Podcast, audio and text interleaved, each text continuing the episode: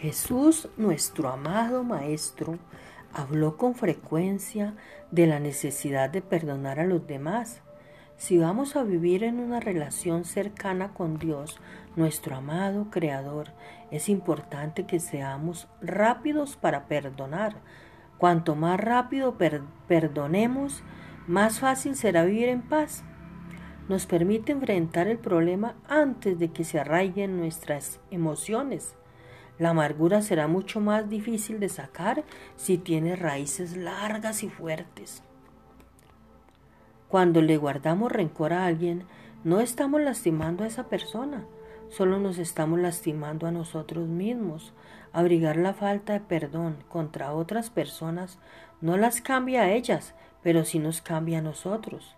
Nos vuelve amargados, infelices y difíciles de tener cerca. Piénsalo de esta manera. Cuando crees que guarda rencor, en realidad es el rencor el que te está guardando a ti.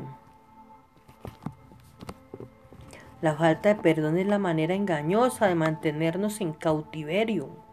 Si pensamos que nos estamos vengando, que nos estamos protegiendo de ser lastimados nuevamente, pero nada de eso es cierto. La falta de perdón sigue lastimándote y te impide acercarte a Dios. Si alguien te ha hecho daño, te animo a que le pidas a Dios la gracia de perdonar a esa persona a la que le guarda rencor. Determina a partir de este momento mantener tu corazón y tu vida libres de esa emoción negativa y destructiva, de esa energía negativa y baja.